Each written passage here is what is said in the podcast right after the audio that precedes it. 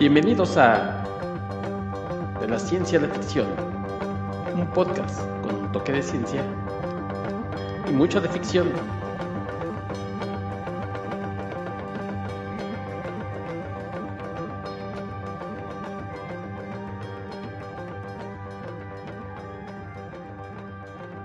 Hola, ¿qué tal? Bienvenidos a una nueva edición de su podcast de la ciencia y la ficción. Yo soy Héctor McCoy y los saludo como siempre, esperando que se encuentren muy bien. Y pues en esta edición vamos a hablar de una película que tiene sus bemoles, tiene sus fallos, no es perfecta, pero sin embargo poco a poco ha ido ganando su lugar entre la gente, adquiriendo el título de película de culto. Y bueno, pues probablemente ustedes ya la conocerán y si no, bueno, pues es un buen momento para que escuchen de ella. Pero antes de empezar a hablar de enemigo mío, permítanme presentarles a mi nuevo invitado del día de hoy, que hoy estamos enlazados vía satélite hasta Torreón, Coahuila, con un amigo que es comiquero, cinéfilo, fotógrafo, hace reseñas, echa chisme ahí en el antro que se llama La Covacha MX. Y bueno, pues es un estuche de monerías. Mi amigo Alejandro García, ¿cómo estás, Alex? Hola, Héctor, muchas gracias por la invitación. Este, y también me gusta echar mentiras, sobre todo. sobre todo. Wow, bueno, pues es el requisito principal para estar en la covacha, dicen. Fíjate que para estar en la covacha y siento que para ser escritor como alguna vez quise ser, Ajá. siento que tienes que ser muy mentiroso. Para... Si alguien te cree una mentira, puedes ser escritor sin problema. Bueno, pues mientras no vengas aquí a echarnos mentiras, porque la gente va a decir, pues este, este cuate que nos quiere vender, está bien. Ah, entonces ya me voy mejor.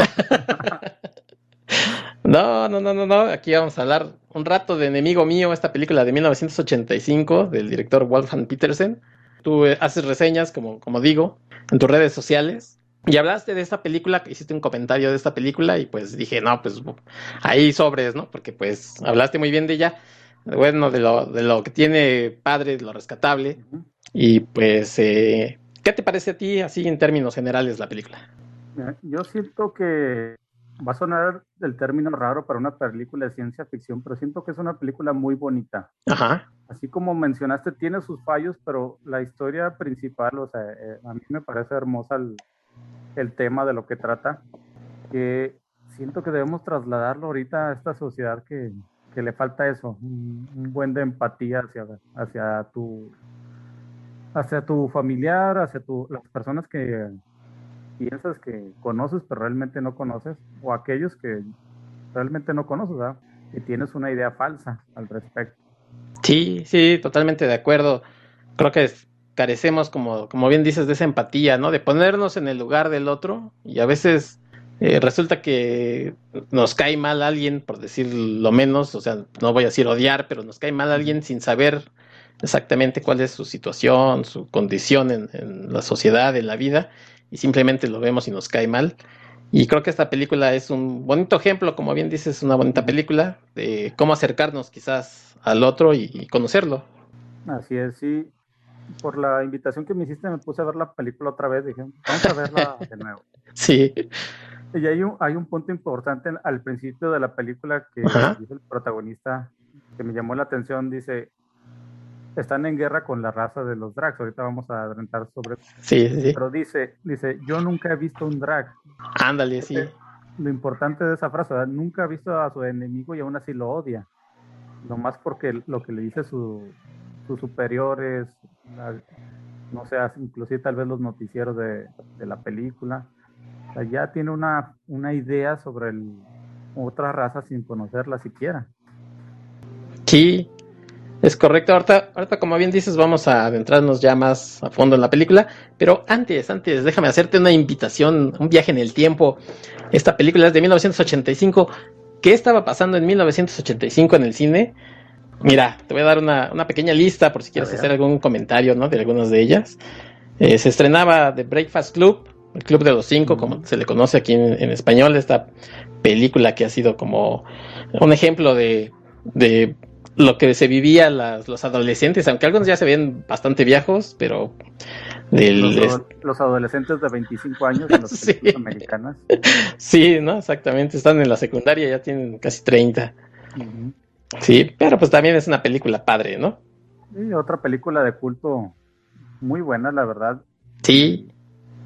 que tiene que ver también sobre eso, no sé si es por la, la época, sobre distanciamiento social entre, tus mismos congéneros, pero nomás por ciertas características ya son diferentes, ya los tachas de enemigos.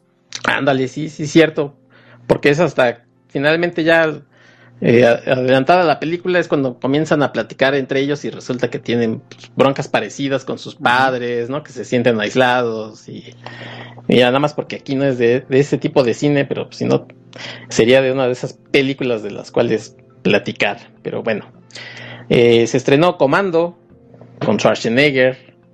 Ah, muy buena película también. es buena, es buena en el sentido que es divertida, o sea, sí, sí, sí, balazos al por mayor. Y fíjate que es una de las películas porque que me gustan de Schwarzenegger porque es a lo que va, o sea, desde el minuto uno ya, ya llegan y hay acción. Y toda la película es acción frenética sin, sin parar prácticamente. Sí, que yo creo que debió haber sido la primera película de Schwarzenegger de así de acción, ¿no? Porque que había hecho Conan el Bárbaro y Terminator, pero aquí es la primera que hace probablemente como protagonista, ¿no? De soldado tal vez sí. Sí, o sea, así de agarrar la metralleta y... Sí, ¿no? Bueno, no sé la de Depredador si es después de esa. Depredador, yo digo que es 86, 80, no, 87, yo creo que es. Ah, entonces puede que sí. Sí, sí, sí. La otra es donde hizo de policía ruso, pero creo que también es después de esto, ¿no? Sí, sí, sí, la de este Infierno Rojo, ¿no? Ajá. Sí, también, también es después de eso, es 80, sí, 86 creo que es. 87, sí. lo más probable, sí. Sí, bueno. Lady Hawk, esta película de eh, Richard Donner, ¿no? que hace poco falleció. También, pues, es de esos clásicos que veíamos nosotros en los ochentas. Me lo pusieron en la secundaria, es el profesor. Lady Hawk en la secundaria. Ajá, sí. Nosotros, no, vamos a ver una película, pues vamos a ver algo, era el de artísticas, vamos a ver algo sobre arte. De repente, no, le dije, ah, canijo, no, pues bueno. Eh, cine de arte. Está padre también, ¿no? Eso de que, él era lobo en el, la noche y ella era pues, águila en el día. Sí, una eh, de día y. Ajá, con, este Matthew McConaughey, que era el. No, este, este. Eh, no, no, eh, ella es Michelle Pfeiffer. Es Michelle Pfeiffer, sí. él, es este. Matthew Broderick. Matthew, Broderick es el como el psychic, ¿no? El que los está. De, ambos. Ajá, que los está ahí acompañando. Y él es Roger Howard. Sí. No, este. Matthew Broderick, haz de cuenta como si fuera el burro de Check. O sea, ambos.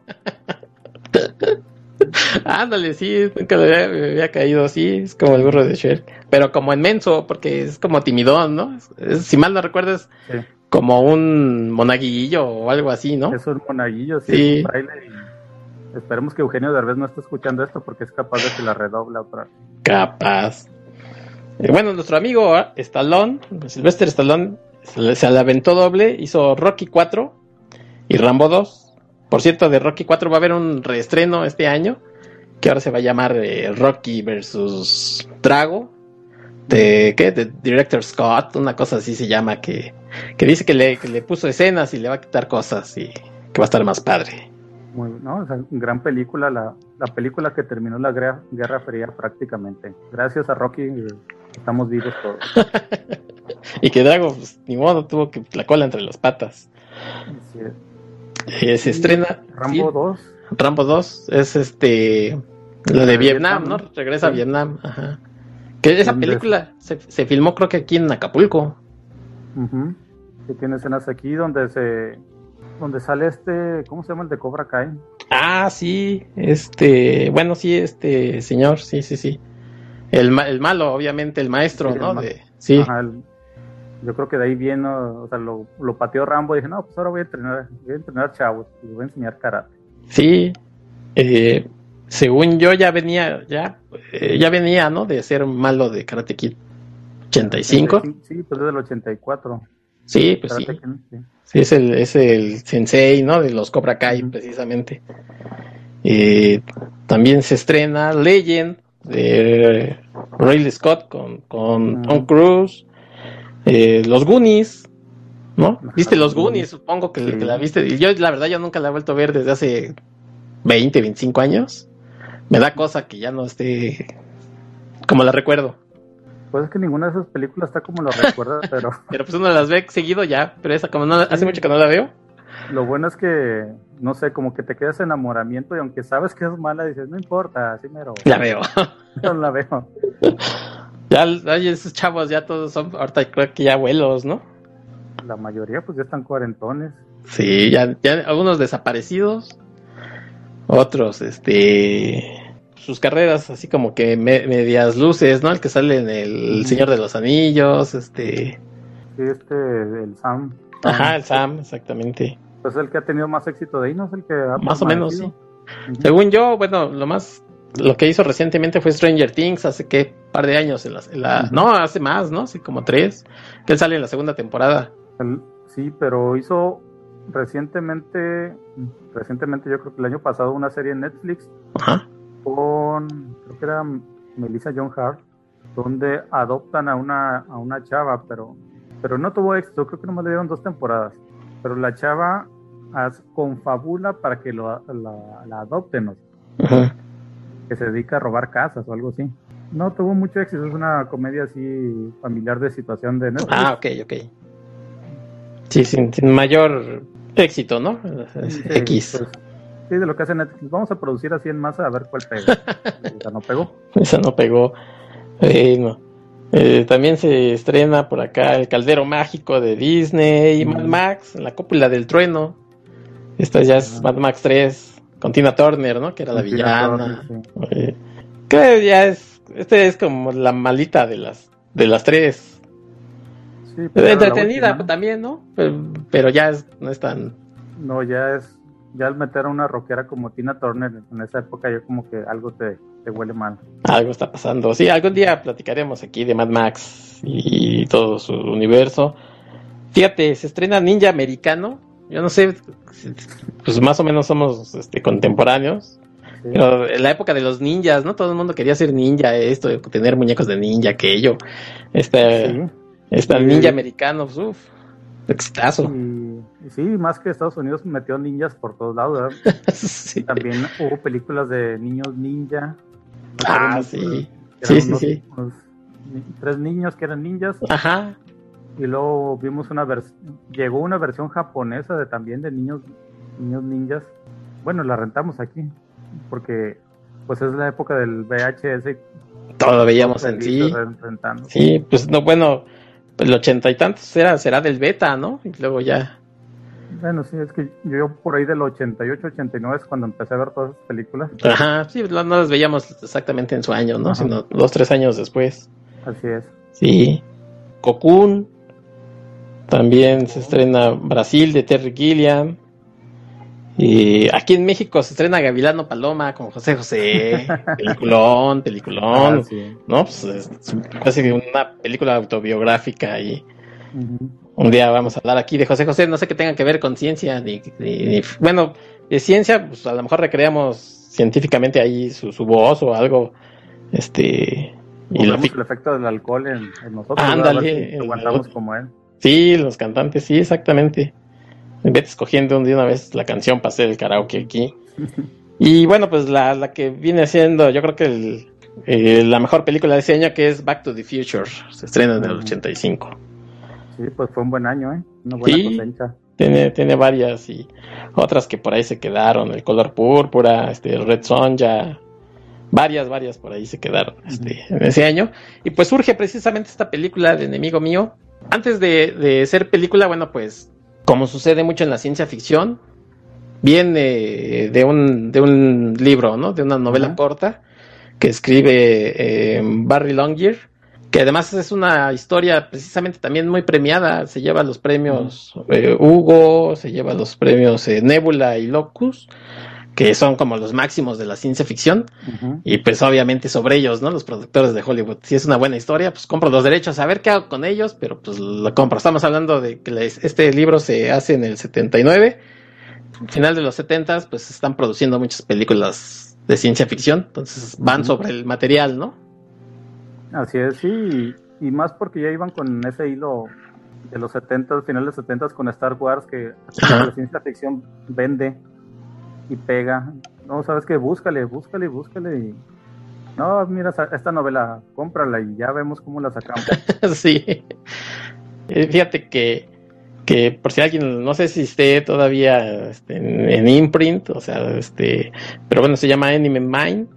Y después hizo dos más, dos historias más, una que se llama The Tomorrow Testament y otra de Last Enemy, que es una trilogía que se llama The Enemy Papers. Entonces, bueno, pues de ahí sacaron este, esta historia de, de enemigo mío, que no fue fácil llegar, ¿no? A la pantalla, que tuvo un montón de problemas.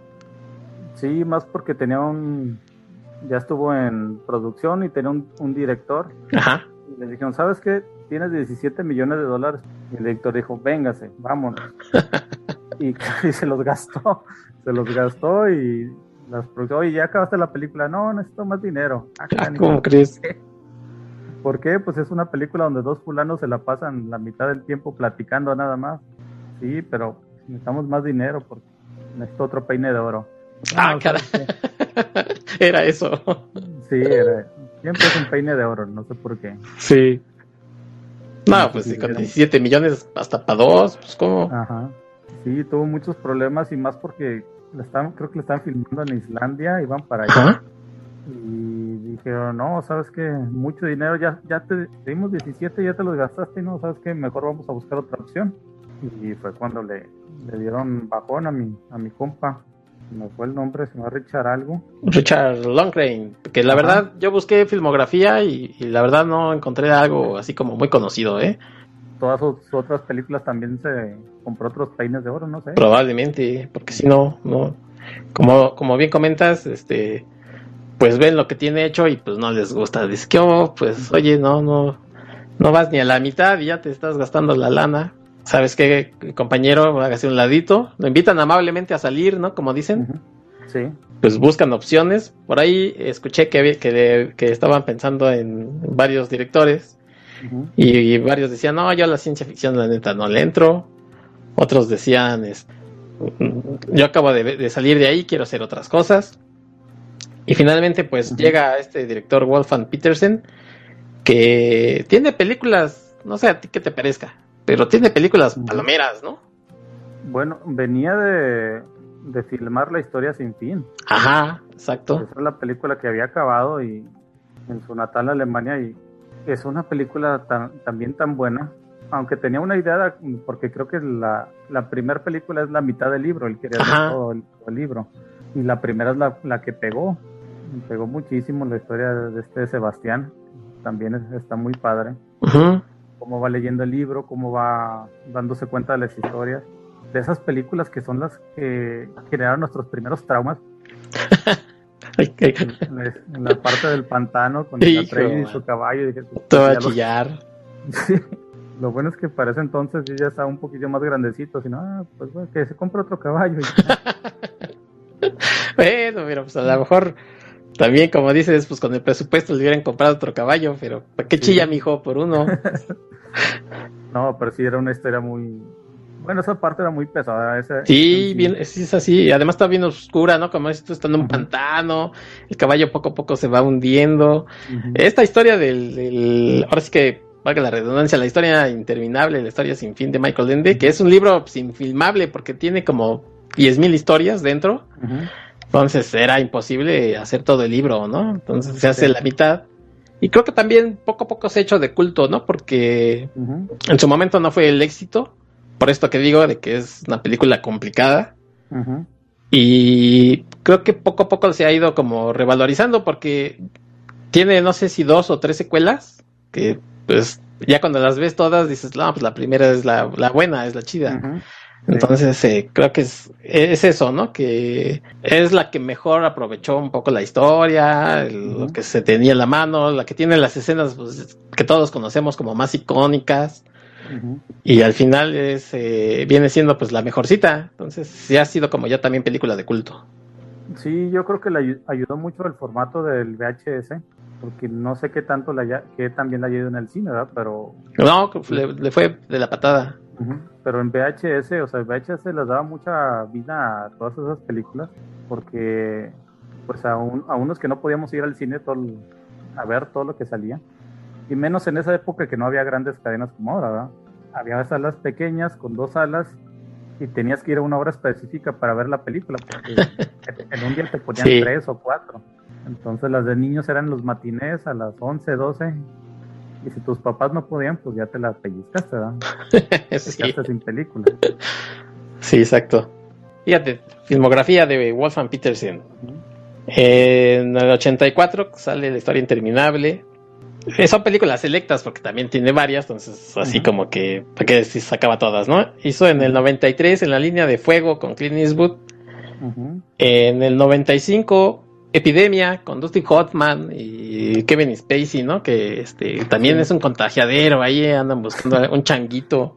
El changuito, el, paciente cero del contagio. Sí, ese era el, ajá, ándale, sí. Cuando el, ébola, estaba de moda en, el cine. Y mira, pues ahora estamos aquí todavía viviendo el contagiadero.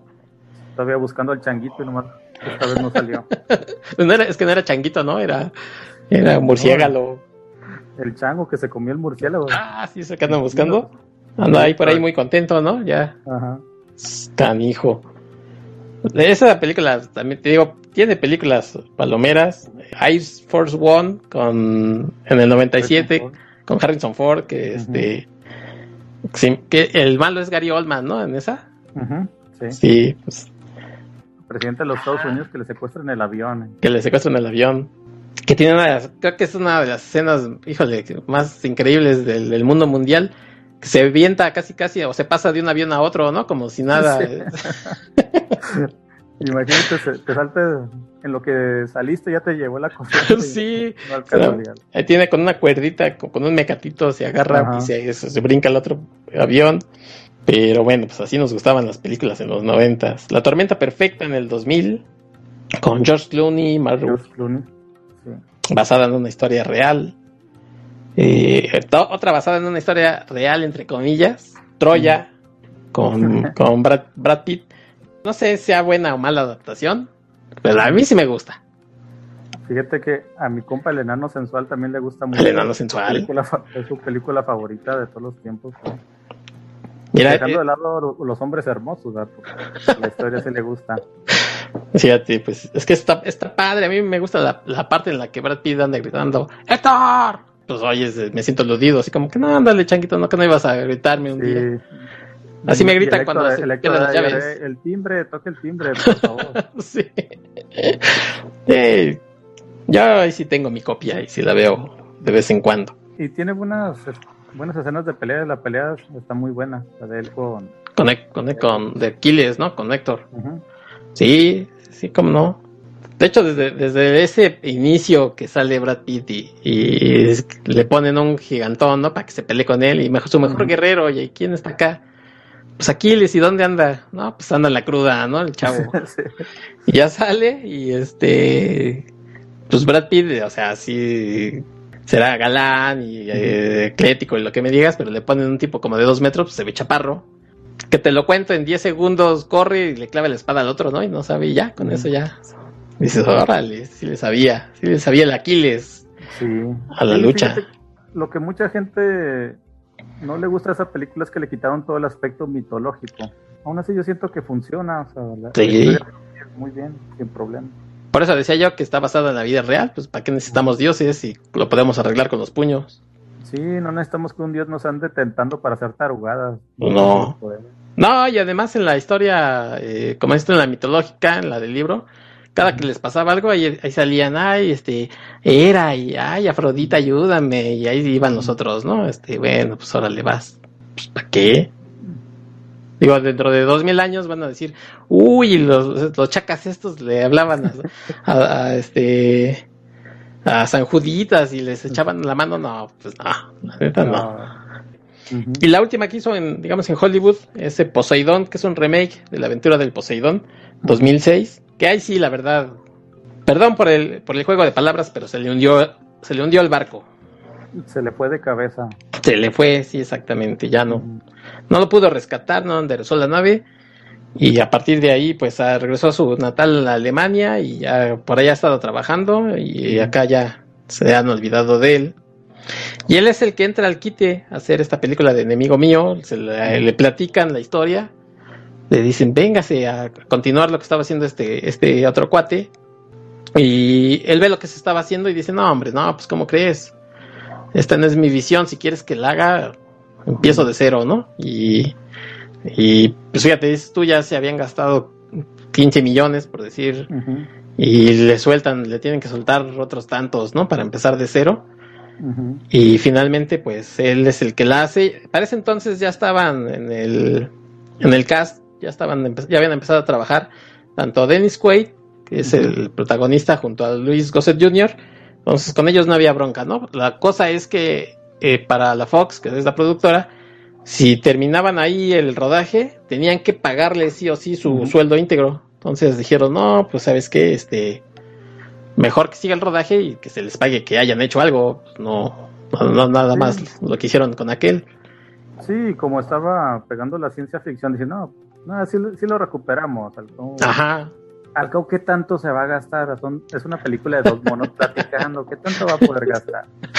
sí, sí, no contaban con su astucia, ¿eh? Sí. no contaban de qué es, es que necesitamos tanto para naves, naves espaciales, ¿por qué? Son dos monos platicando. Sí, Sí, pero ¿cómo llegan al, ah, bueno, al planeta. Necesitamos este dinero para los trajes espaciales. Sí, no, no, es que el- necesitamos más dinero para el maquillaje del pero ya tiene, ya, ya tiene un traje. Sí, pero ese no lo vamos a usar. Bueno, ahí está bien, ahí va. Sí, que por cierto, eh, con el con el primer director que estuvo trabajando en el proyecto decían que el maquillaje era horrible, ¿no? Yo no he encontrado imágenes, voy a echarle una buceada más profunda ahí al, al internet, pero dicen que era pues así como unas sombras, casi casi, un- un- una rayita aquí, una rayita allá y que este dijo, no, pues no, este, que se nos haga un alien, se nos haga algo extraño, ¿no? Y además, no conforme con ponerle, digamos, nada más una máscara, los prostéticos de la cara, que, que la verdad se siguen viendo muy bien. Sí, Hay una escena donde lo viste completo, ¿no? Este, sí. ¿no? pone el traje completo, entonces, Ajá, al principio, al principio, el- la primera vez que vemos a un drag, que es a- al personaje acompañante de Dennis Quaid, está desnudo, está completamente desnudo porque sale de una laguna y lo vemos completo, o sea, completo, tiene hasta una colita y todo. ándale, sí. Entonces eso pues es lana, ¿no? Ujú. Aquel dijo, no, miren, así tiene que ser, que sea bonito, no nada más, este, no vayan a querer ser un moped como Yoda, ¿no? No, que se vea, que se vea padre. Sí, Sí, o, o que no, pero no puedes hacer uno más barato que no te vea como el alien guardar nada, no, no, hacer todo, todo tiene que pues Sí. está bien. Sí, que, que por cierto, el, el que hizo el, el maquillaje, que es eh, Chris Wallace, se eh, ganaría después al año siguiente un Oscar por La Mosca de Cronenberg. Entonces, no era cualquier cualquiera, por eso digo, la verdad es que el maquillaje se sigue viendo. Yo lo recordaba así como más mascaroso, porque también vi la película para el programa, tenía rato que no la veía. Y no, la verdad es que sí se ve se ve bien y, y el actor aunque se ve que está medio incómodo, o sea, porque no le ves la nariz, no dices dónde se la ocultaron, o sea, qué onda. Este te transmite, ¿no? A través del todo ese maquillaje transmite. Sí, sí, sí se ve muy bien, o sea, la máscara que es un, una especie de, tiene unas este piquitos en todo, en toda la cara, son diferentes también. O sea, tiene la boca y aparte tiene en sí así unos dientes como frontales nada más, como de conejito, pero muy raros. Ajá, raros. Ajá. Y tiene unas bolsitas en los cachetes también, como si fuera una, una ranita. Que se, que se inflan durante la película, en determinados momentos se le, se le contraen, se le inflan. Sí, se le ven raros, sí. O sea, sí, sí te la crees que no es un, un extraterrestre. Sí, es, es que, como dices tú, si son dos cuates platicando y uno de ellos es extraterrestre, pues quiera que se vea padre, ¿no? No, vas a poner ahí cualquier cosa. Dennis Quaid, que es el protagonista, que es eh, Willy C. Devich, pues en ese entonces todavía no era famoso. Había hecho Tiburón 3D, cuyo mayor mérito creo que era que en algún momento...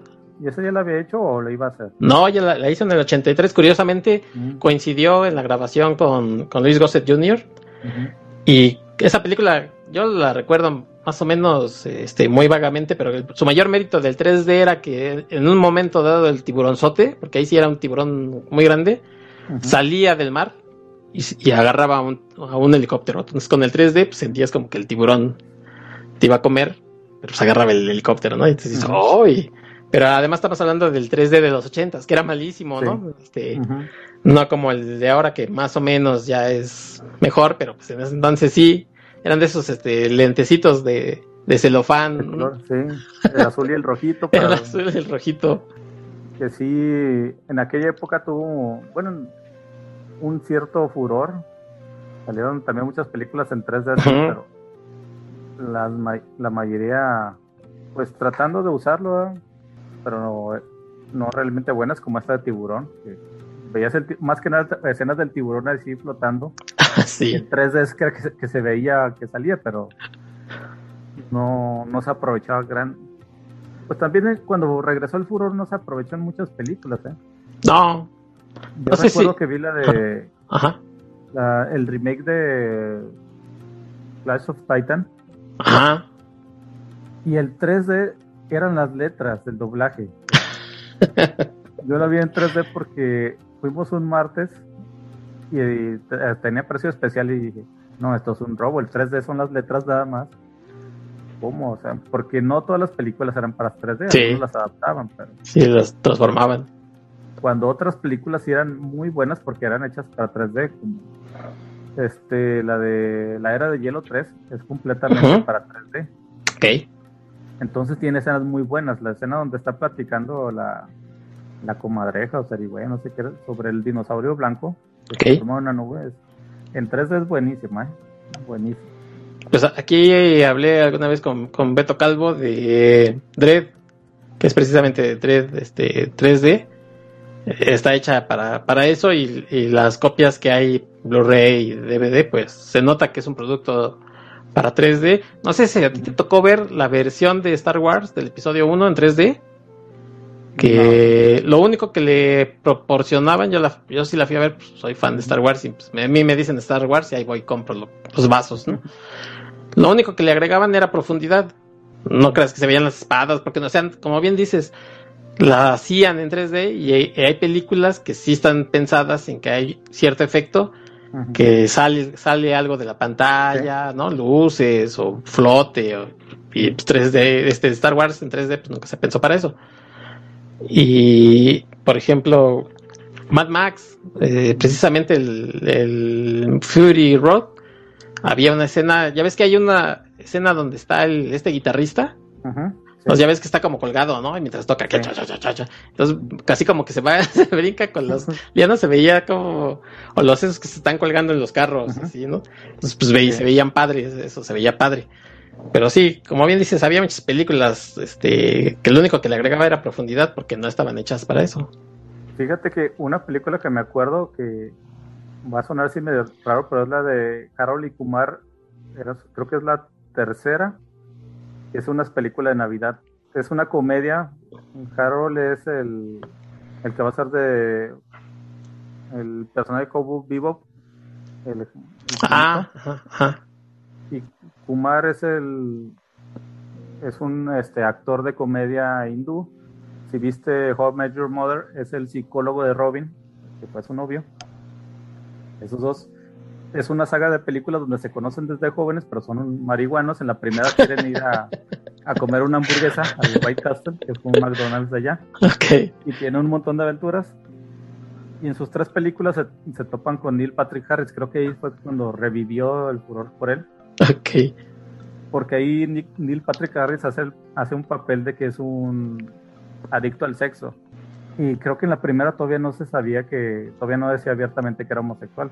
Ok, sí, sí, en, La en la tercera sí, ya se, ya se decía, sí, ya tenía el esposo. Ajá. Hay, hay, una escena muy divertida porque está con, está haciendo un musical de Broadway para, de Navidad y lleva unas chicas al camerino y les, y les dice, no, pero cámbiense, sí, algo yo soy gay, y mi esposo, y que no sé qué. Y el vato así, el esposo oral ahí, no, sí, quítate, vete, vete. Y nomás se voltean y se las abroceaban. Está muy divertida esa película, ¿Y ahí dónde estaba el 3D o qué? estaba en 3D y tiene muchas escenas de 3D de cosas que avientan. Ajá. Está muy bien logrado eso. Sí, ese es el chiste, ¿no? Que, que interactúe, digamos, con los Así que lo es. estamos viendo.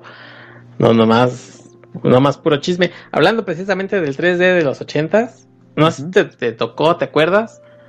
Que había películas en que había ciertas escenas.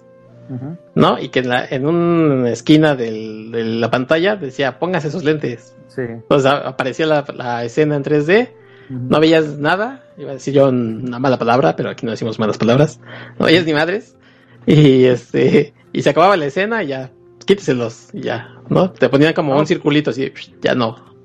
Sí, pero tú durabas con los lentes y por eso, y el 3D, ¿a qué hora llega? Sí, no. Sí, exacto. Y bueno, esto salió por Dennis Quaid y de Louis Gossett Jr. trabajando en Tiburón 3D. Y de bueno, pues después ya en- hizo películas como Dennis Quaid hizo películas Grandes Bolas de Fuego en el 89, de que hacía del rockero este Jerry Lee Lewis. Ujú. Y creo que de ahí es cuando nos damos cuenta que sí es un, un buen actor. Antes había hecho en el 88 una película que yo la conocí como Muerto al llegar, que la, la mayor gracia que tenía era que ahí conoció a Meg Ryan, que, pues, que fue su esposa durante muchos años. Sí. Eh, hizo Wyatt Earp, él era este Doc Holiday. En el 98 juego de gemelas. ¿no? Con Lindsay Lohan. Lindsay Lohan, sí. Que es el, papá vaquero de California. Ajá, ya ves que la separan, ¿no? Y, Sí. y que además, bueno, pues Lindsay Lohan nada más era una Lindsay Lohan. Sí, yo lo, descubrí hasta lo- ya de grande. Ah, nomás era uno. No, oye, si con una no podía, ¿no? ¿Te imaginas si hubieran sido dos? sí. Curiosamente volvería a ser una película de gemelas que le fue muy mal. ¿Cuál la de la familia? No, la del el, el sujeto que me mató o algo así. Es malísima donde... ¿Pero quién? ¿Ella o él? Sí, Lindsay Lohan. Ah, ok. que es bolera y la, la matan, pero tiene una gemela que anda investigando el caso o algo así. Órale. No la veas, no, no vale la pena. Gracias, que, que bueno que nos avisas que no la veamos, ¿eh? Sí, sí.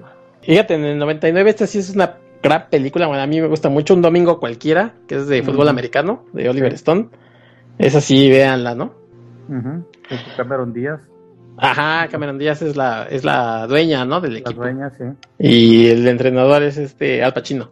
Al Pacino, sí. Si, si te gusta el fútbol americano y quieres conocer un poquito más de ese mundo, ahí está. de ese mundo rudo. El, el coreback, bueno, él es el coreback que se lastima y lo sustituye este, el que es Electro, ¿no? Este Jamie Foxx. Que este, tiene un montón de broncas ahí. Que, Para variar, para un Para variar. americano. sí, también eh, de béisbol tiene una que se llama The Rookie, también basada en, en- en la historia de un béisbol, de un pitcher. Bastante padre, porque son de esas películas que les encantan a los gringos. Ya ves que siendo deportes les encantan hacer los superhéroes. Y Sí. entonces aquí es, es una película donde eh, él ya es grande, por decir, no sé, tiene 30, es una cosa así. Y pichaba todavía, creo que en la, en la liga, ¿cómo le llaman? La triple A. Triple A. Ujú. Y un día lo, lo dicen, pues no, vente para acá, no, pues es que ya estoy grande, ¿no? Ya, ligas mayores, yo ya no. Y sí, cómo no, véngase para acá, mijo. Y pues se volvió así un super pitcher. Entonces, este, es una de estas historias de superación que les, que les encanta. Si les gusta el base, pues también, a mí me gusta el base, entonces se las recomiendo. Le voy a recomendar a mi papá, yo creo que ya la debe haber visto, porque él, él sí le gusta mucho el béisbol. Este, toda la familia, aparte de mi, de mi papá, todos hemos jugado de béisbol. Yo y mi hermano mayor somos las ovejas negras, que nunca nos gustó, pero sí lo llegamos a, a jugar. Y de niño siempre nos rentaba películas de béisbol. De béisbol. Sí, las de Charlie Chin, de la pelota mágica, Ah, todas sí, las sí. vimos. De niños todos vimos de béisbol.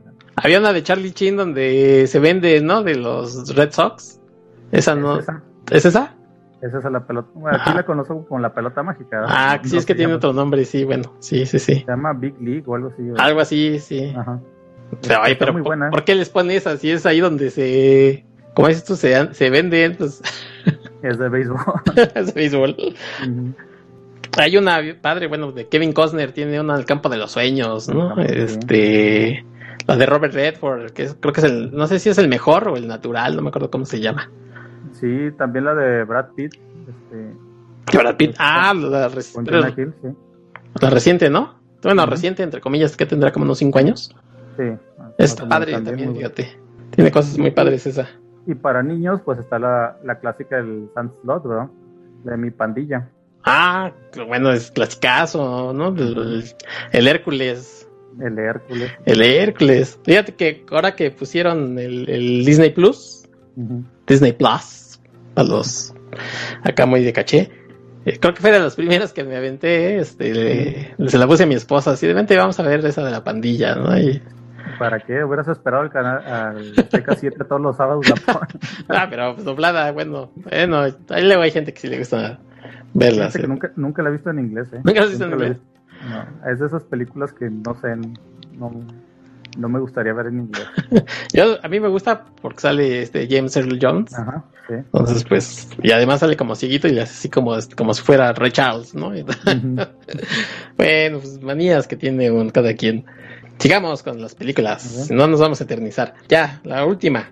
Esta también que es eh, de esas películas inverosímiles, pero a, a, mí también me encantan, ya vamos a hablar más a profundidad de ella aquí. Eh, The Day After Tomorrow.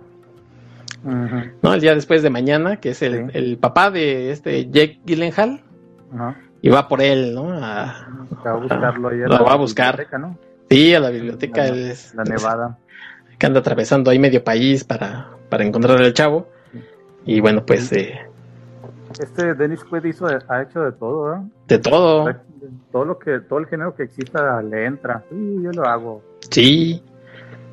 Sí, exacto. Esa tiene, tiene un montón de películas. O sea, ves su filmografía. Yo no dices, pues que no toma vacaciones, señor, o qué.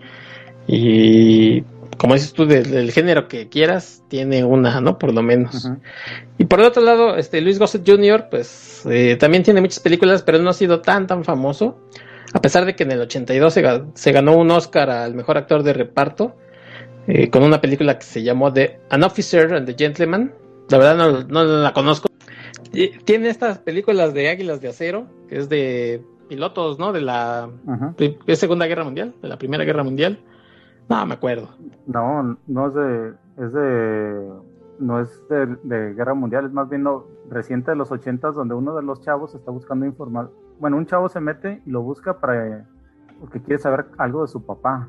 ¿Sí? ¿Es esa? Sí, sí, sí, estas águilas de cero son con aviones de caza ya, ya normales. De, ah, entonces lo estoy confundiendo, porque yo, bueno, pues sí, pensaba que era de esa, hay unas, ¿no? De, bueno, hay muchas, pero sí. yo lo estoy confundiendo, entonces. Sí, te digo porque en la, en la segunda pues sigue con lo mismo, pero en la tercera ya es como, algo así como más detectivesco, como que ya no hubo presupuesto para los aviones. y dije, no, pues vamos a hacerlo detective y es algo más terrenal. Órale, no, la verdad no, entonces lo estaba yo confundiendo y, y, y, además también hay como cuatro o cinco de, bueno, de esas, ¿no? De Águilas de Cero. Con él yo le conozco las tres, Fíjate. porque en la, en la trilogía del 5, la famosa de los sábados, te ponían las tres. Águila 01, Águila 02, Águila 03. Y te digo, ya en la tercera que la vio, pues ya no, ya no hay aviones, ¿dónde están las águilas de acero? Sale en el Punisher de Dob Longray del 89 uh -huh. Y en muchas series de televisión. Recientemente salió en Watchmen, de eh, esta que se hizo en HBO uh -huh. en el 2019. Y yo creo que, de, obviamente, Dennis Quaid también hace un buen papel en esta película, pero ¿Sí? su papel de, de Jerry es, no, yo sí, creo que sobresale mucho, ¿no? Sí, sobresale su y eso que es, la, o sea, es la primera hora de la película, o menos de la primera hora lo que vemos de él. Uh -huh, sí, la, la, hora, sí. Sí, y tan, la personificación que hace, los gestos, o sea, lo, le da tanta alma al personaje, o sea, te crees que es un drag, toda su, su filosofía de vida, que yo creo que deben ahondar un poco más en esa conf confrontación filosófica entre ambos personajes, pero pero si, si, así le fue mal y si, si, son dos horas de confrontación filosófica, pues ya va peor. Oye, ¿y de qué trata así rápidamente la película? Mira, trata rápidamente de que eh, ya estamos en el futuro, Ajá. 2000 y... 90 algo, por algo. 2090 y tanto, sí. Sí.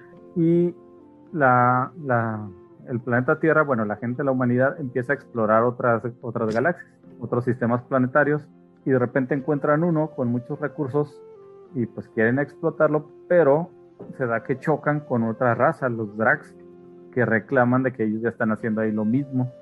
Y que lo reclaman como territorio. Entonces hay una guerra entre las facciones, los humanos y, y los drags.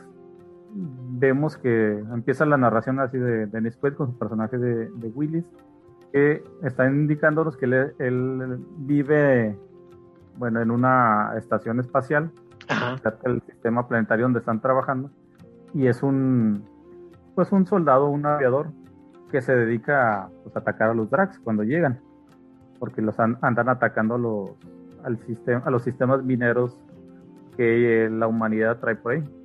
Igual hasta se, encontraron al Nostromo por ahí, no, no, vamos a salvarlo. es otra. es, otra película. Sí. Es algo similar.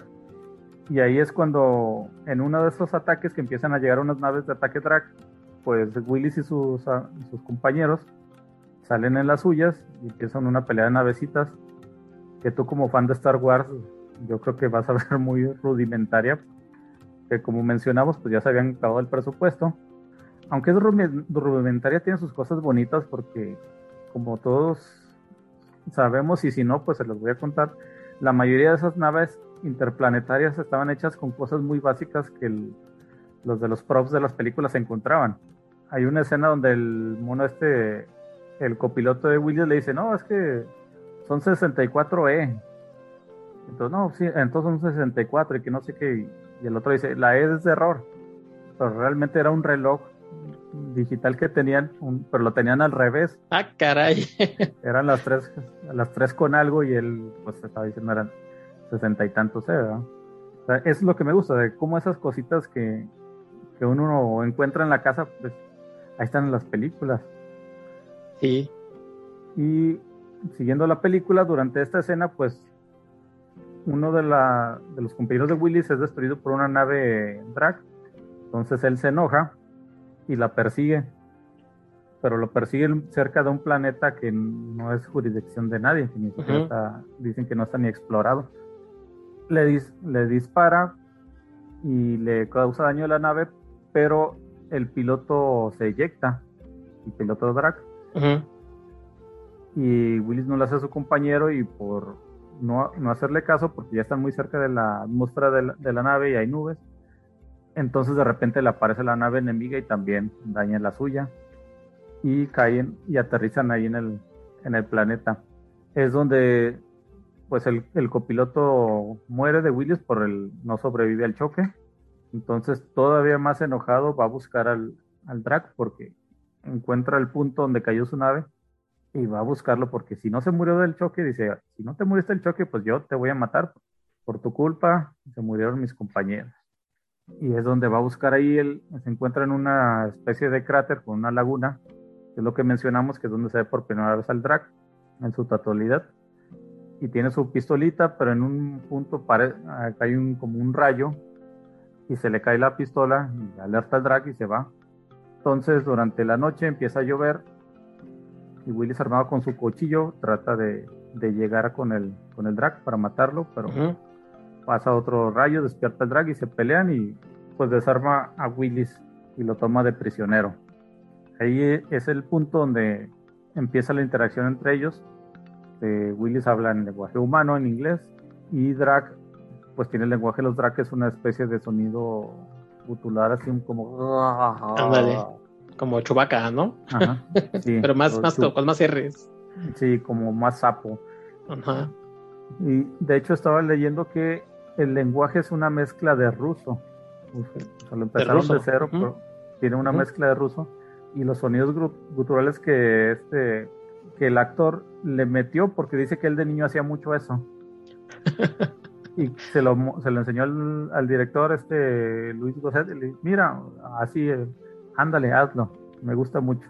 Sí. Y es por eso tenemos ese, ese vocablo drag muy gutural. Sí, sí está padre, sí, sí. Y además, este, para que no sonara como, como algo conocido, pues le meten estos como gruñidos este, cultural, como gárgaras, ¿no? Que, Y ahí empieza, como bien dices, la interacción entre estos dos tipos que el humano odia a los drags porque pues han estado en como en guerra como comentabas al principio, pues él dice, yo ni los conozco ni sé, pero lo que me han dicho es que donde los vea, pues sobre ellos, ¿no? Y los otros eh, dicen, pues nosotros andamos 100 planetas, andamos este, pues, también, pero no en plan de como de conquista, sino nuestro rollo es diferente, pero pues cuando ustedes llegaron y nos agredieron, pues tuvimos que responder. Eh, y, y, se quedan estos dos tipos pues solos en un planeta que casualmente pues pueden respirar, ¿no? La naturaleza ahí medio gandallona, pero pues nada, nada difícil, ¿no? Porque, sí, pues, tienen, tienen agua, el, el aire respirable para ambos, tienen, o sea, su filosofía es similar porque la misma comida se la pueden comer ambos y no pasa nada. Sí. Es más, los animales de ahí se los pueden comer y no les pasa nada. Ándale, sí, hay una escena, ¿no? Donde le da como una especie de gusano ahí, gachón. Sí. Y esa, escena sí se ve así como que yo la neta no, yo le decía, no tienes unos de pastorcito o algo, porque no. sí. que el, el Willis está atado y le dice, oye, tengo hambre, dame algo de comer. Y pues no le entiende, ¿verdad? Como que trata de decir su nombre, pero no, no entiende. ¿Qué? ¿Tu nombre? Este, yo soy Willis, pero hambre, dame, mamá, mamá, con la boca. Y le da un gusanito, un, algo así viscoso y... Ah, sí, guácala. Pues bueno, pues ya. Yo quiero un gansito, pero. sí. Por lo Mejor hubiera sido. Y después, bueno, pues como dices tú, lo, como lo tiene atado, este, se, logra liberar. En su primer instinto es como, pues ya matarlo, este personaje David y al Drac. Pero dice, no, pues le voy a dar chance, ¿no? Porque pues, tampoco soy un asesino hacia sangre fría. Además, lo que tengo pues, es hambre. Ese gusanito, la neta, no, no me llenó. Y ahí en su nave del Drac tiene como unas como unas gomitas, ¿no? unas bolitas verdes. Unas bolitas verdes que se ven bien apetitosas, que son como, háganse cuenta que son como, como un huevo, pero verde, ¿no? O sea, si alguna vez les ha pasado que, que, dicen, ah, este huevo lo voy a poner a huevo cocido y lo abren y estaba todo verde, pues imaginarán. Entonces dice, ay, pues ni modo, ya, la, hambre es canija, dicen. Dicen acá en mi pueblo, a todos se acostumbra uno menos a no comer. Así es. Entonces le, da el llegue y el otro así como que, oh, pues es mi comida, chavo, ¿no? y a partir de ahí ya es cuando ya como que empiezan a, intercambiar hasta palabras porque él le dice, este, los empiezan a llover, bueno, cuando los meteoritos le dices es que tenemos que salirnos de aquí porque van a caer los meteoritos y el otro sí, pues no te entiendo, la neta. Y, le dice su nombre, ¿no? Que es este, Jerry Shigan, pero el otro, como dice Jerry, ah, pues Jerry, ¿no? Entonces, clásico, clásico gringo, se lo eh, americaniza. Americaniza y dice Jerry, vas Jerry. Y el otro, pues. Este... Le dijo, tu nombre necesita un poco más de libertad. Jerry, ¿no? Porque pues, además, si vamos a estar aquí como el gato y el ratón, pues Jerry. y, el otro, pues dice, yo soy este Willis David. Y el otro, pues David, ¿no? Y medio, con, con la tos que tiene. Y a partir de ahí, bueno, pues empiezan dizque, a colaborar juntos porque en realidad, ¿no? El primero le dice, bueno, nos vamos a salir de aquí, pero tú vas a ser el, el, chalán, ¿no? sí. Oye, que tenemos que hacer una casa. No, tenemos, a ver, hazla. A ver, a ver qué tal te queda. Y hace como una chocita con piedras ahí el, pobre este David. Dice, ahí está, ya quedó. ¿No? Como, como en esa película del Tizoc, que le está haciendo su a la, a la niña María y el otro dice, no, mano, está bien. No, no está estable esa cosa. ¿no? y la primera... no, mira, llega y lo patea así, mira, mira, no se cae, no se cae. Y ya llega con, se pone a un lado de Jerry, voltean y para abajo. Para abajo. Oye, por cierto que, que a mí, no sé, no sé a ti qué te parece, pero se parece como una especie del Dagoba, ¿no? De Yoda, este, esa parte, ¿no? Como pantanosa este, el, planeta ahí porque tiene varias este, zonas. Hay una, una, zona como este cráter, está una zona como desértica, de cuevas. Y en esa parte donde se hacen ahí su cabañita, parece como Dagoba, ¿no? Este, yo siento que en cualquier momento va a salir ahí el, Yoda. Sí, nomás que mm, más grises sombra, no tan verde como, Ajá, más... como, Dagoba, tiene más, más plantas y, y, aquí está más, más secón. Creo que había leído que esa zona del lago es una zona de ahí la, la reciclan de la historia sin fin. También ah. usaron allá. Oye, en una de esas se encontraba ya ahí al caballo. Pues decían unos. Sí, a lo mejor el. Ya ves que hay un monstruo que se, que se come como a, casi todos, a lo mejor era el caballo. cobrando venganza porque lo dejaron ahí. Sí. Sí, hay un, hay un monstrillo ahí que, que uno no lo vea, que sale muy al principio cuando caen en ese planeta, que tiene como una, un tentáculo, ¿no? Y con eso jala a la víctima. Ya después nos enteramos que es con una especie como de apéndice, como de lengua, y con eso se los jala la boca. Que ahí sí se ve piñatón, ¿no? Ese, yo no sé en qué se gastaron la lana, pero ahí sí se ve piñatón el, el monstruito este. Sí, como que es de película mexicana, de esas de, las de Piporro, yo creo que lo reciclaron. Y no, es de jala, sí. Eso es por acá. Pero bueno, a partir de ese momento empieza esta relación y, este acercamiento que incluso llega a niveles filosóficos. Primero, obviamente pues, no se tienen como ningún respeto más allá de que, bueno, pues si van a tener que sobrevivir, pues ni modo, ¿no? Trabajar juntos. Pero de pronto se dan cuenta de que están solos ahí y que tienen que hacer algo juntos. Y le empieza a enseñar inglés este, David a, Jerry. Y a su vez Jerry pues le empieza a enseñar drag, ¿no? al otro y obviamente ese proceso pues no se ve porque pues no, no tienen como todo el lenguaje, ya nada más como que sabemos que ya le, medio le entiende. Incluso tiene un, un librito que, que, a mí me parece que, que, es como si fuera, no sé, musulmán, ¿no? ¿No? tiene, como muchos aspectos este, esta raza, ¿no? Como musulmana, aquello de estar rezando. Tiene como, como si fuera, no sé, si un profeta o una cosa así, que dice, no, pues este es el, nuestro filósofo, ¿no? Del, de, nuestro, de nuestro mundo y seguimos sus enseñanzas. Y el otro pobre ahí echándole choro, diciéndole, nosotros también, y se llama Mickey Mouse, ¿no? sí, fíjate que esa escena me gusta porque, o sea, el, el Willis dice, no, pues dice una frase, ah, este, se me fue la frase, pero dice algo así como filosófico y el mono dice, ah, de esa ¿cómo sabes que Le dice algo así como, ayúdate, ¿no? Y todo era mejor, una cosa así. Sí, sí. Oye, entonces tú también conoces las enseñanzas del filósofo tal, ¿verdad? El de ellos. ¿no? no, este es Mickey Mouse. ah, Mickey Mouse. Pero fíjate que eso, o sea, aunque son razas distintas, de, sistemas solares distintos, galaxias distintas, o sea, la filosofía básica es, es similar. eso es lo interesante, que es uno de, la, de los puntos que decía de que tenemos que ser más empáticos y una persona, aunque sea totalmente diferente, puede tener los mismos principios básicos que tenemos nosotros. Desde ese punto, esta película te lo muestra así muy, muy rudimentariamente, pero siento que por ahí es el, mensaje principal. Primero nos enseña, yo creo que, la guerra surge como de malos entendidos, ¿no? Este, de no conocer al, otro, de a lo mejor de tratar de llegar a un acuerdo y de decir a ver en qué nos podemos beneficiar mutuamente, no nada más yo de ti, de explotarte, sino a ver en qué nos podemos ayudar. Y también surgen de estas diferencias que siempre vemos en el otro, eh, ya sea en color de piel, en religión, en nivel socioeconómico, siempre hay algo que dice, ah, no, pues tú eres menos o tú no eres lo que yo soy. Y esta película, en ese sentido, bien lo comentas, es sobre todo esta parte, esta relación, ¿no? Que tienen ellos dos, que dura más o menos una hora. Ya después, este, pues spoilers, si, ustedes no la han visto o hace mucho no la ven, se, se acordarán.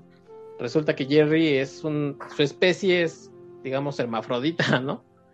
No tienen realmente un sexo, pueden ser hombres, mujeres, o sea, o sea en, palabras humanas son los dos sexos, o ninguno, porque no es ni hombre ni mujer, es, es un alienígena finalmente, y este, y resulta que aunque parezca macho, llega a tener un, una cría, y ya después la película se convierte como en el, en el templo de la Indiana Jones en el templo de la perdición, ¿no? Pero bueno, ese ya es otro boleto. Pero esa primera hora donde ellos llegan a, platicar y a conocerse es cuando dices, chin, eso pasa mucho hoy en día en el que estamos criticando constantemente, ¿no? Al otro, en el que, ay, ¿por qué, te, ¿por qué quieres que yo te hable con lenguaje inclusivo si, si yo nunca lo he hecho y ahora quieres obligarme? espérame, pues, o sea, ¿por qué en lugar de, que estemos siempre en, contrapunto, pues por qué no nos conocemos y sabes que a lo mejor entiendes que me afecta a mí y yo entiendo que te afecta a ti, pero creo que ese es el, el valor de la película, ¿no? Sí, o sea, eso de que el poder de tan grande que es sentarse y hablar sobre otra persona y conocerla. no, como dices, no solo criticar por criticar. Si no, pues, tú estás gordo, seguro comes pura comida chatarra, ¿no? A lo mejor tiene un problema de salud. O no, pues si tú eres de una religión diferente a la mía, o sea, tú estás mal. pues no, porque lo importante es el principio básico. La religión te dice, ama a tu prójimo por los católicos, las otras me imagino que van por ese mismo sentido. Y eso es lo importante, no, no a qué Dios le rezas o que Dios te dice qué hacer, sino lo que te dicen que debas hacer. Sí. Que es lo que muchos no entienden, o sea, de que, no, es que yo, ¿por qué tengo que hablar como ellos me dicen que quieren que les hable? Es que es respeto, respeto básico. Y es lo que esta, esta película me gustó verla de, de, niño porque como que es el mensaje que se me quedó yo soy una persona que echa mucha carrilla a la gente, pero cuando me siento en confianza, o sea, no... Y también cuando no me siento en confianza, para ver qué, qué tan lejos puedo llegar y, así, a conocer a la persona. Porque eso te ayuda, pero nunca es con el fin de ofender, sino que ver qué tipo de, persona, qué persona es y hasta dónde puedo llegar. Y si una persona me dice, sabes que no me gusta esto y quiero que, ah, pues está bien, ¿no? Y sobre todo porque no te afecta, o sea, es lo que yo generalmente les digo cuando dicen, no, no, es que esta cosa, esta situación, por eso, ¿en qué te afecta? No, pues en nada. Y luego, es que no estoy de acuerdo. Pues, no estás de acuerdo, pero respeta. Si no te afecta y no te están obligando, pues tú nomás respeta. Así de simple. Y como comentas, a lo mejor, pues uno de grande ya es como más cínico, este, respecto a esos temas y te dices, ay, no me vas a querer venir a enseñar, ¿no? Pero a lo mejor para los, para los niños, para los más chavos, este, sí es una película que, que podría enseñarles eso, ¿no? Aquí luego menciono mucho que la ciencia ficción ofrece como la oportunidad de acercarte a ciertos temas que de otra forma a lo mejor no se tocarían y, y aquí, pues, dentro de una película de ciencia ficción te, te da esa chance, ¿no? De decir, mira, aunque lo veas muy diferente. No sabes qué hay debajo de, todo eso que estás viendo diferente. Y dale una oportunidad de, conocerlo ya. O sea, hay, veces que sí dices, bueno, pues son diferencias irreconciliables, pero no es para que tampoco llegues y, le sueltes así como el, trancazo, a menos de que ya estemos hablando de, gente sí muy grave, ¿no? O sea, no, no voy a tener respeto, no sé, por, por un nazi, por decir, o por un homofóbico que todo el tiempo está, pues, la neta no. Pero cuando es alguien que a lo mejor por simples diferencias eh, superficiales parece que no estás de acuerdo, y luego de, pronto dices, uy, tenemos como más eh, puntos en común que lo que parecía que eran diferencias, y aquí eso sucede, ¿no? Eh, el primer punto, por ejemplo, es este, las diferencias corporales. Pues imagínate, ¿Qué sería que llegara de pronto una raza aquí alienígena y fueran completamente diferentes? Dirías, pues, ¿de dónde salieron estos? El lenguaje, ¿no? El lenguaje, incluso estamos hablando de, un lenguaje aquí eh, extraterrestre, pero muchas veces el lenguaje, inclusive entre la misma gente que parece que habla, no sé, español, como dicen, pues luego ni se entiende, ¿no? Que, uno qué quiere decir uno y qué quiere decir el otro. Ahora imagínense con, con alguien que de un en este caso, como decías tú, que es un lenguaje que, retoma cosas del ruso, imagínense lo que sería tratar de ponerse a platicar con un ruso, ¿no? Sin que uno de los dos sepa nada de tu idioma, no, pues en, cinco minutos ya ni le quieres hablar porque pues no sabes qué decirle. Y, aquí la película pues te muestra mucho eso, ¿no? De que pues, tienen que, que, ni modo por sobrevivir. sí, están ahí solos, ¿qué más pueden hacer? Y lo primero es eso, ¿eh? ver cómo voy a comunicar hazlo, vamos a hacer el mismo ejercicio que planteaste. imagínate que caes en una isla desierta con un ruso. O sea, ¿qué es lo que vas a hacer? O sea, primero tratar de comunicar, o sea, los dos tienen que ceder. Sí. No es, no vamos a hablar solo ruso, no, vamos a hablar los dos lenguajes porque va a haber cosas que se faciliten en cierto lenguaje y, otras en el, en el, otro.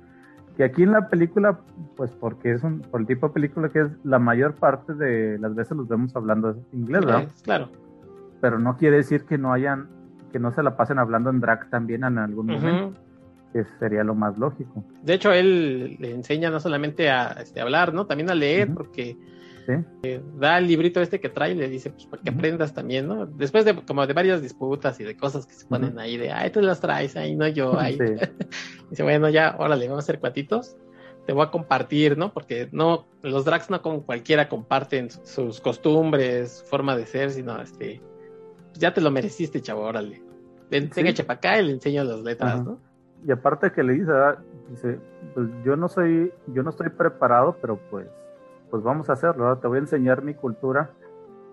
a lo mejor no estoy en el nivel adecuado, pero pues no hay nadie más. Pues, yo creo que como que siente que ahí viene el bebé y dije, no, pues de una vez mejor. ya le pateaba. Y necesita un padrino el chamaco. Sí. No hay nadie más. Y el, otro monstruo que está aquí, pues nos quiere comer, esa no es opción. Sí, no. No, y luego resulta que a lo mejor era como Gilly, como Gilligan, ¿no? Que según estaban en una isla desierta y resulta que nada más estaban en un pedacito y que nunca se habían animado a caminar más para allá, ¿no?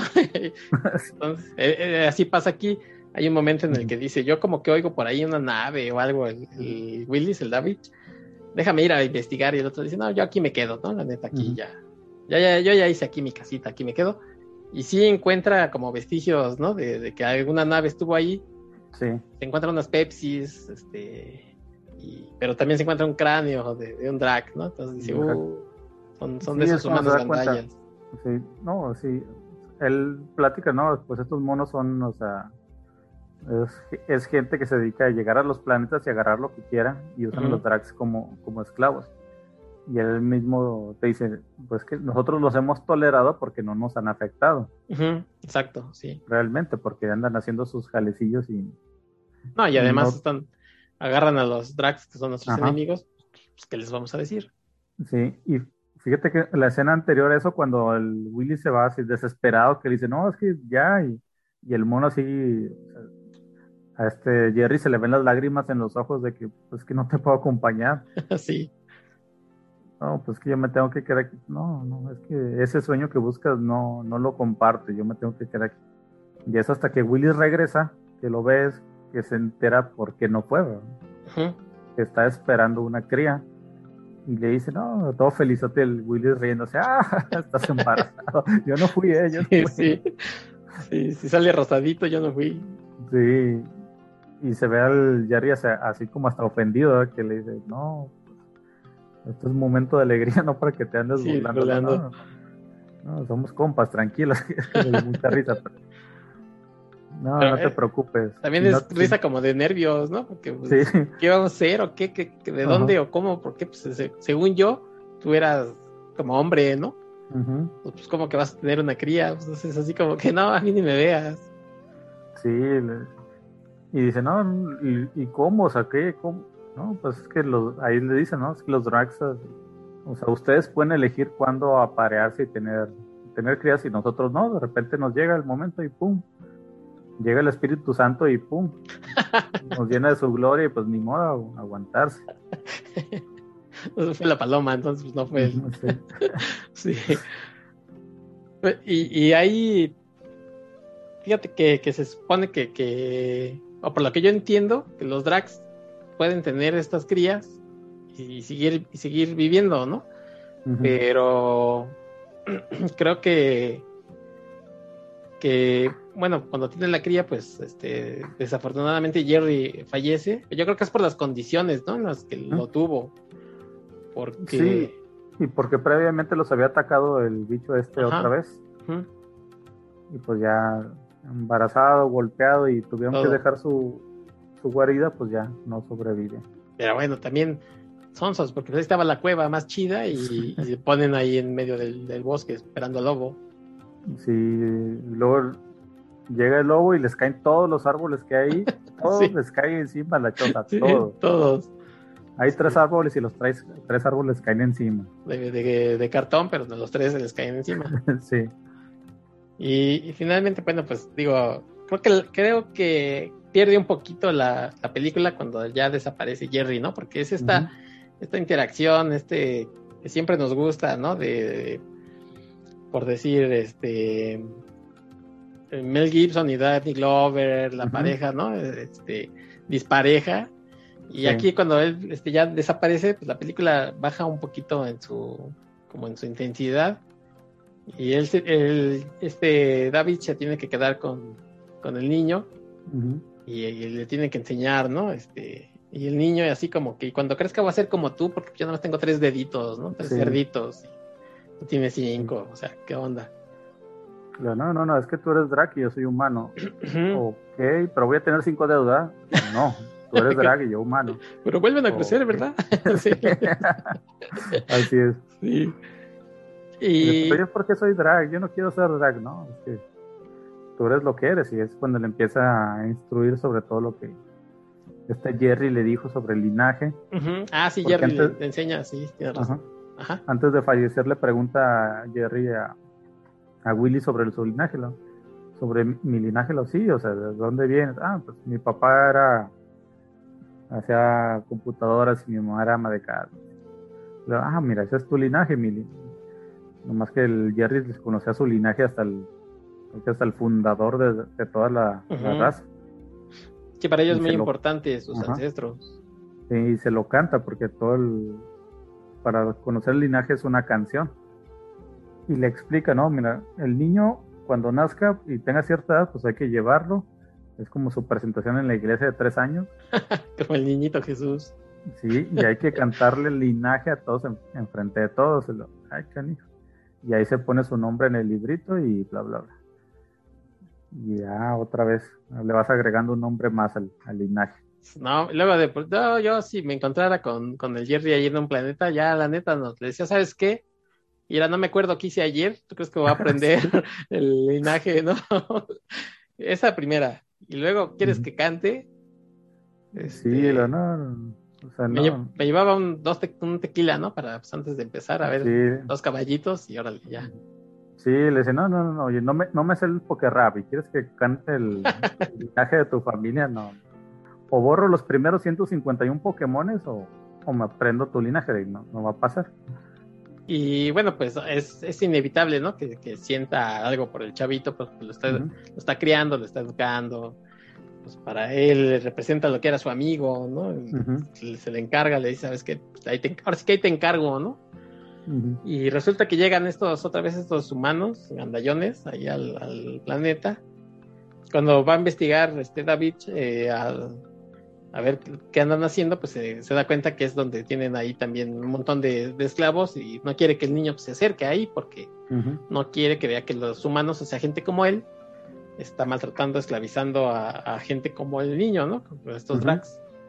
Eh, pero el niño, pues finalmente el niño quiere, quiere ver qué, está sucediendo, se escapa, va, va, a esta zona y se dan cuenta de él, los, los humanos lo capturan y a pesar de que el David lo quiere rescatar, pues le caen en bola, ¿no? Entonces no. Sí, es que el, el Sammy se llama el niño Sammy. Sammy. Todo, es obediente, todo que el papá le dice, mira hijo, todo lo que toca la luz es nuestro. Y el Sammy, si esa parte de sombras, nunca debes ir a la parte de sombras. sí. pero fue. Y la Cheyenne Paz, ¿no? todo eso es suyo, hijo. sí. la Cheyenne Paz. Sí. No, no, pero es que aparte el, el niño, como le dijo Willis que había Drax ahí, es que quiero ver otro, nunca he visto otro más que a mí reflejado en el agua. Dale, sí. Y va con la curiosidad, pero ahí es donde lo cachan y, ah, mira. Y este Willy se da cuenta, se despierta y va a buscarlo. Y es donde pues empieza a pelear ahí con, los otros humanos.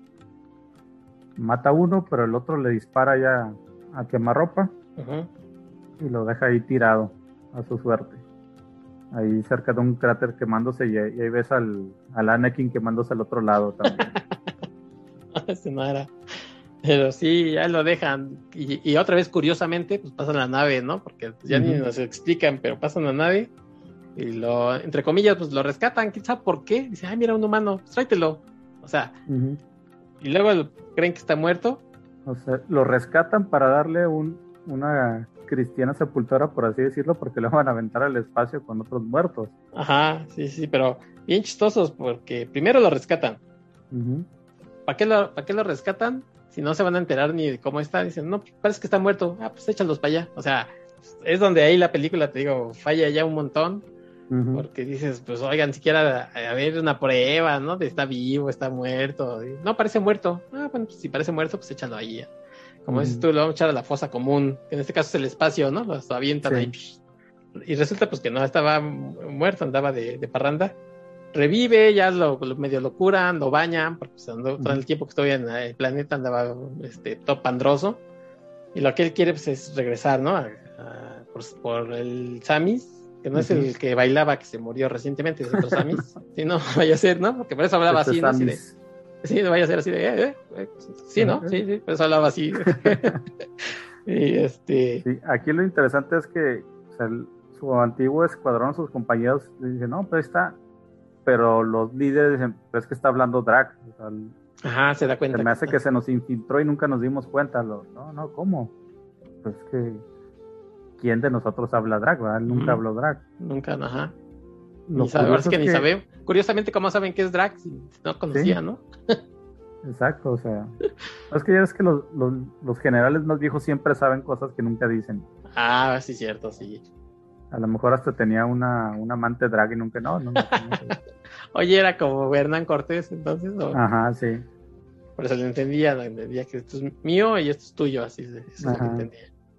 Sí, y pues sí, lo curioso es que la, en la película te explican que pasaron tres años. yo, yo, sentí como que pasaron diez, pero dije, nomás tres años. Bueno, por lo del chavito, pues, él explica, ¿no? Que crece de volada, pues creció muy rápido, para, o sea, para su raza, pues supongo que normal, pero rápido, y sí parece como un chavito de ocho años. Y cuando, pues ya que se pone bien otra vez Willis, pues dice, voy a regresar. Y tú, espérame, pues que, no, no, es que yo creo que ahí faltó, así como dices, que tiene muchos errores, tal vez faltó que le explicara a sus amigos, ¿verdad? Que fuera convincente, porque nomás se ve un arranque de que no, es que tengo que regresar. Por eso, pero ¿por qué? Porque tengo que regresar. Espérate. Oye, y yo no sé si, si parpadeé, pero también este, le explican que se acabó la guerra, ¿no? ¿O sí? Mm, no, no recuerdo que ella ¿Verdad que no? Porque cuando, eh, como dices tú, bueno, pues él dice, déjenme regresar por, este, por el Samis, bueno, no les dice por quién, pero déjenme regresar. Se roba la nave, ¿no? no porque se la tiene que robar, no, no lo dejan salir.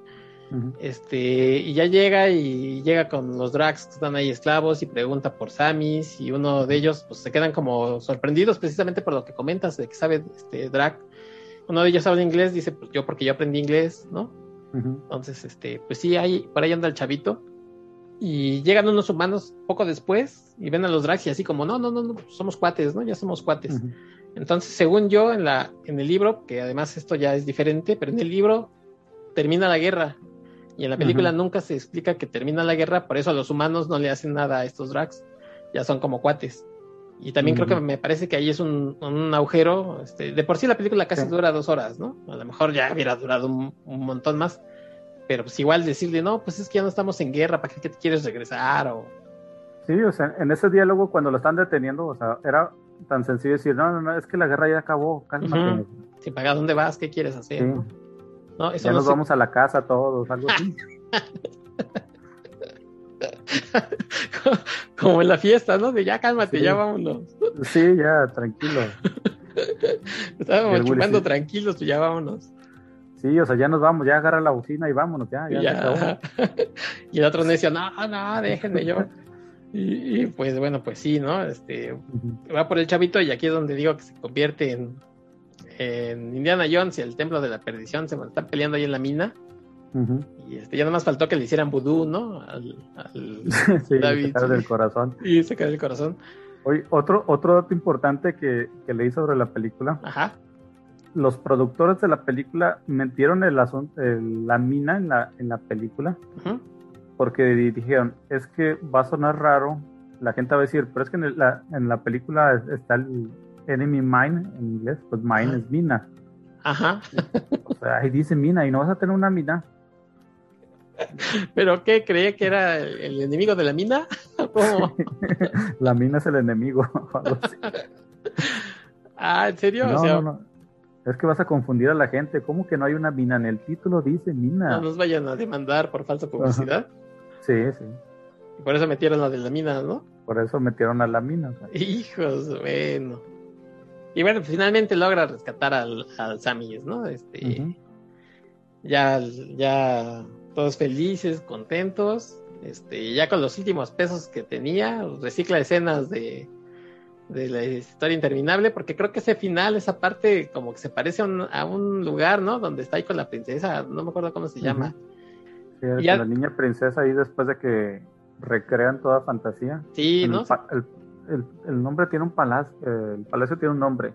Sí, sí, sí, la verdad no me acuerdo y mira que a mí me gusta ese, ese libro, pero... Y se ve como de lejos, ¿no? En una, en una toma así abierta, como panorámica, se ven todos los drags y se llega, se ve a Davis llegando con Sammy, ¿no? Para presentarlo precisamente en este consejo de drags y donde va a cantar su linaje. Y bueno, pues dice que finalmente cuando Sammy estuvo su chavito, este, chavita, o bueno, pues lo que decimos, ¿no? Su, su drag, incluyó en su canto, pues al Davis, ¿no? Porque ya era también como su padre.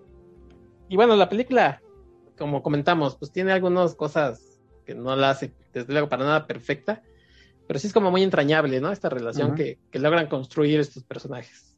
Sí, eh, así, la, película no es excelente, tiene muchos errores al, después de la segunda mitad, como comentaste, y aparte los, los efectos en un punto son muy rudimentarios.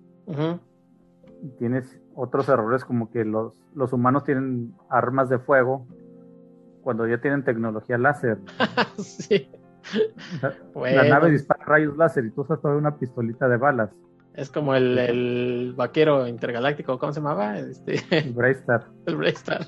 Sí, las, tenían escopetas y así todo. Sí. Eh, creo que nomás les faltó llevar resorteras, casi casi.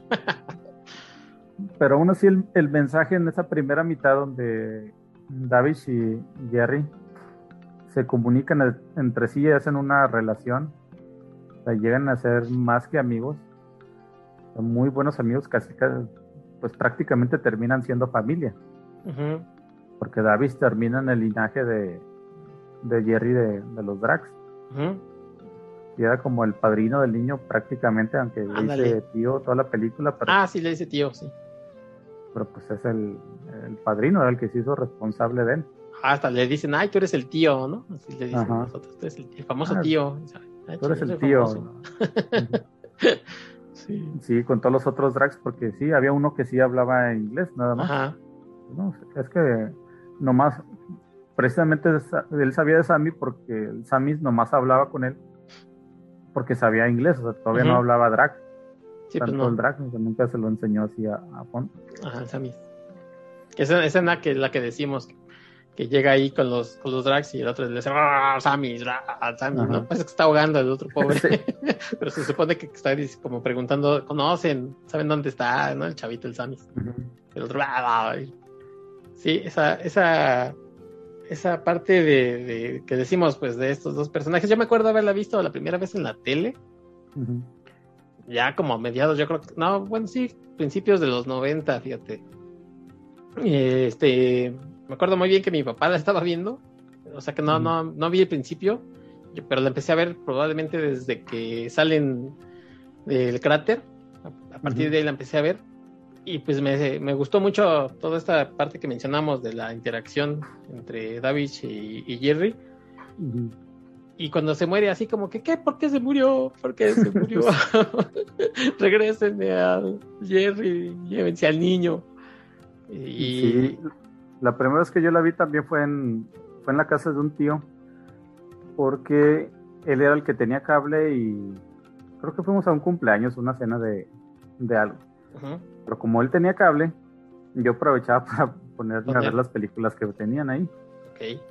Y esa noche llegamos y estaba esa. Él siempre tenía la tele y la prendí. De hecho, ahí la historia sin fin también la, la vi en esa casa me acuerdo que empecé también a ver lo del cuando caen, vi lo del cráter.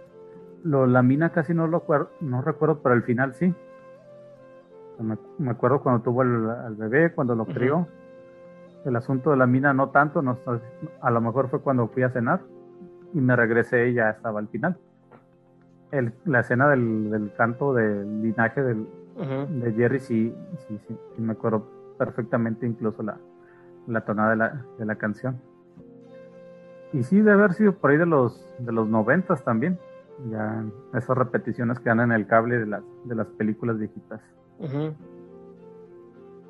Ahora sí que como dicen por ahí viejitas, pero bonitas, ¿no? Ajá, viejitas, pero... Y después, muchos años después, por ahí del 2000, en un blockbuster, niños si no saben qué es un blockbuster, que era donde antes rentábamos películas. Era el Netflix físico. Era el Netflix físico, sí. antes tenías que ir por la película. Este, ahí encontré el DVD y una y lo estaban vendiendo, creo que 50, 70 pesos. No, sabes que véngase. Porque nunca lo llegué a ver en ningún otro lado. Mm, mm, era muy raro ver, ver esa película, no sé por qué. Fíjate que, que además la película no le fue bien en taquilla. Por esto que decías de que ya se habían gastado mm, pues una buena lana al principio con el primer director. Y después cuando llegó Wolfgang Petersen y dijo de cero, se gastaron creo que como 40 millones y terminó eh, recaudando por ahí de 13 millones. Entonces, este, pues fue así como un fracaso, ¿no? Eh, ya después la gente así, probablemente por lo que comentamos, por todo esto que estamos comentando, la gente siempre es como de boca en boca va a decir, oye, pero ¿la viste? No, pues que voy a estar viendo. Yo creo que a los gringos, no sé, tú qué opinas, pero a los gringos lo que les gusta es que se estén peleando, ¿no? Y, y si hablas de ciencia ficción, ay, van, enemigo mío, pues seguramente es una película acá de guerra, este, ¿no? Y además de naves espaciales, va a estar bien chida. Y, resulta que, como dices tú, son dos cuates platicando, que les va a gustar. No, no, está bien aburrida. Sí, y, más cuando dicen, ¿cómo, cómo, cómo? O sea, no hay peleas y aparte me dicen que yo soy el malo, realmente. sí. No, no, no, no, no. me está diciendo el extraterrestre que yo como humano y como humano gringo güero de ojos azules soy el malo porque no arraso con todos los lugares a donde voy, ¿no? Eh, ¿cómo, ¿Cómo permiten eso? Porque esa es parte del mensaje, ¿verdad? Que, Jerry te es que ustedes como una humanidad llegan y arrasan, o no llegan y agarran lo que pueden y restablecen, no, no, no, órale, lo que hay me lo llevo y, y el de atrás paga, a ver cómo le va. Sí, ah, pues sí, y eso pues, no, no, no, les, no les late, pero te digo que yo creo que de boca en boca ha hecho que esta película se mencione mucho, ¿no? Y se haya convertido ya en una película de, culto. Y que aquí recomendamos por si alguien eh, no la ha visto o hace mucho no la ve, pues que la vuelva a ver. Este, se va a llevar una, bonita impresión por lo menos la primera hora, ya después a lo mejor le verá algunos fallos, pero en general es una buena película incluso para, como comentas tú, para ver en familia, ¿no? Sí. Sí, la primera hora sí está garantizada que es, de, que es muy buena. y la segunda ya esa, sí, esa sí la garantizamos. La segunda, la segunda hora pues ya es a, criterio de cada persona. Dosifíquenla, ¿no? veanla 20 minutos para que no se les haga pesada. Nada, no se hace pesada, pero pero es que sí, la, la parte que, que, la neta sí nos roba el, un poco el corazón, pues es la, la, primera hora, ¿no? Sí, es que cambia mucho, cambia, como que cambia el género, porque el principio es más drama cómico. Y luego ya te, la vuelven una película, como que la vieron los productores, oye, no, no, no, no, no. Ya me enseñaste la primera, ¿qué sigue en la segunda? No, pues van a seguir hablando todavía más. No, ya, métele disparos, métele algo. Métele, métele más, más Batman. Métele ah, la mina, ¿dónde está la mina? ¿Cuál mina? ¿La del título o la mina? Hijos, que bueno, sí los creo capaz, es que. Y ahí se gastaron otra lana, ¿no? Por eso. Lo bueno, pues dame otros 20 millones. Ah, y eh, me imagino el productor piensa en Star Wars. Eh, Star Wars, ¿se le va a ir como Star Wars? Ah, sí. Sí, exacto. No, pues no. Desafortunadamente no le fue, pero pues también por la, la dichosa mina que, que no nos deja nada bueno. Ni, bueno, ni, siquiera sabemos qué estaban buscando, porque pues, dicen metales preciosos, nada, diamantes, ¿no? Como en la de este Leonardo DiCaprio, acá el diamante más grande, diamante, de sangre, ¿no? Sí, diamante de sangre, algo así, pero no, nada, no, este, Estaban recaudando ahí latas de Pepsi. Sí, conociendo a los gringos era petróleo o algo así. Capaz. Sí, le llevaron democracia y libertad a ese planeta que tanta falta le, le, Ah, no, sí, seguro. Y después dijeron eh, en sus historias era y, liberamos a los drags, ¿no? A todo el pueblo. Eran 10 cuates ahí, pero liberaron todo el pueblo, ¿no? Y liberamos a los drags de otros de otros drags malvados. No eran humanos, eran otros drags. Sí, que se decían pasar por humanos. Ajá. Sí. Eh, pues ahí está el, el, comentario de mi amigo mío. Eh, ¿Algo que quieras agregar? Este, pues yo creo, mira, el comentario que había dicho de que, de que la vean, vean abiertamente con una, con la mentalidad de que es ciencia ficción, pero es así, ciencia ficción, como decías, que te hace pensar, que te hace ver cosas afuera de la caja, o sea, que te saca de, tu zona de confort. Porque la primera parte sí es muy filosófica, es mucho de, de buscar esa empatía entre dos personas, entre dos razas más que nada. Muy diferentes, que es lo que nos hace, nos hace falta mucho como humanidad ahorita. Si como humanidad no nos toleramos, imagínate con una raza extraterrestre, pues, es mucho peor. Exacto. Y este la pueden encontrar en el, en el Star, en el Star Plus. Ah, tienen ese servicio de streaming, como es de Fox, ahí la, ahí la van a encontrar. De hecho, ahí, ahí la busqué. No, pues yo, no la vi, sí no la, vi ahí, pero ahí, la busqué. sí, yo tampoco la vi ahí porque no, no da para tanto el presupuesto, pero este, mm, pero sí sé que está ahí en, es de Fox, finalmente ahí está en el catálogo. Así es. Y véanla porque es una película, como mencioné, muy bonita, con un mensaje muy padre que a mí de niño me gustó mucho y ahora que la volví a ver, siento que lo importante se mantuvo eh, porque la mayoría de esas películas envejecen mal, pero aquí el mensaje que es lo importante es un mensaje atemporal que no nunca va a envejecer y esperemos que algún día como humanidad lo, lo podamos aceptar todos, todos juntos. Oye, pues yo te quiero agradecer mucho por haber estado aquí conmigo el satélite cobra mucho, entonces, pues como nos, no, le da a la gente que nos, los chavos, si hay alguien, si hay algún chavo que nos oye estos locos, ¿cuál satélite, no? ¿De qué hablan? No, no, no. Sí, no estamos este, en el internet que nos andaba, este, me andaba jugando ahí una, una bromita ahorita, pero le puse este 100 pesitos de recarga y ya, ya jaló bien, con mulas, pero jaló. Le, diste más cuerda. sí, tengo aquí en Changuito Cilindrero y ese que le da cuerda, ya, ya jaló. Este, te agradezco mucho que hayas estado aquí conmigo. Y la verdad es que me gustan mucho tus, reseñas que haces eh, de películas. Y, eh, a veces de este tipo de películas que, a veces pasamos por alto, que ya no nos acordamos. Siempre las ando ahí leyendo con mucho interés. O lo que haces sobre cómics, que también nos llevas como paseo por la historia también de algunos eventos de Marvel. De... Y bueno, pues nuevamente esta es tu casa y ojalá pronto estés por acá de regreso. No, muchas gracias por la invitación. Este, la plática estuvo muy a gusto. Y, más que nada, escuchando los podcasts que, haces, me gusta todo ese, recordar todo eso de, esas películas que vimos de, niños y que se quedaron en, en, nuestra memoria, que mucha gente a lo mejor no conoció o que no conoce o que saben que están ahí pero nunca han visto. Sí o este tipo de películas que mucha gente ni siquiera sabe que está ahí. A lo mejor hay algún fan de, Dennis Quaid que ve, ah, mira esa, eh, luego la veo, alto. Mejor voy a ver la de tiburón. No, que no, la vea. No, no la veas. Si quieres ver la de tiburón, vea la primera, no, la tercera. Sí. Y te ofrecen siempre a ver este tipo de películas que mucha gente sabe que existe, pero por X o Y. No, mejor veo la nueva serie de, Netflix de la señora esta japonesa que ordena todo. es que también están las películas viejitas que tienen su, su saborcito muy, muy rico. Que aunque el efecto sea chafísimo, que el monstruo no te lo creas, que veas al señor atrás de efectos especiales sosteniendo el micrófono, o como nos dijeron que en el cobachando pasado que el, que la bolita de critters, ahí se ven los, los dos efectos especiales dándole vueltas para que corras. sí, pero eso, no sé, te lo hace divertido. y más a nosotros que, que somos chaburrucos, que nos transporta una, una etapa donde todo era más sencillo para nosotros y no sé, no, a mí me da mucha nostalgia recordar todo eso. Por ejemplo, esta película me transporta, como comenté, a la casa de mi tío donde la vi por primera vez ahí sentado en el piso, en una tele de, no sé, 12, 12, 12 14 pulgadas.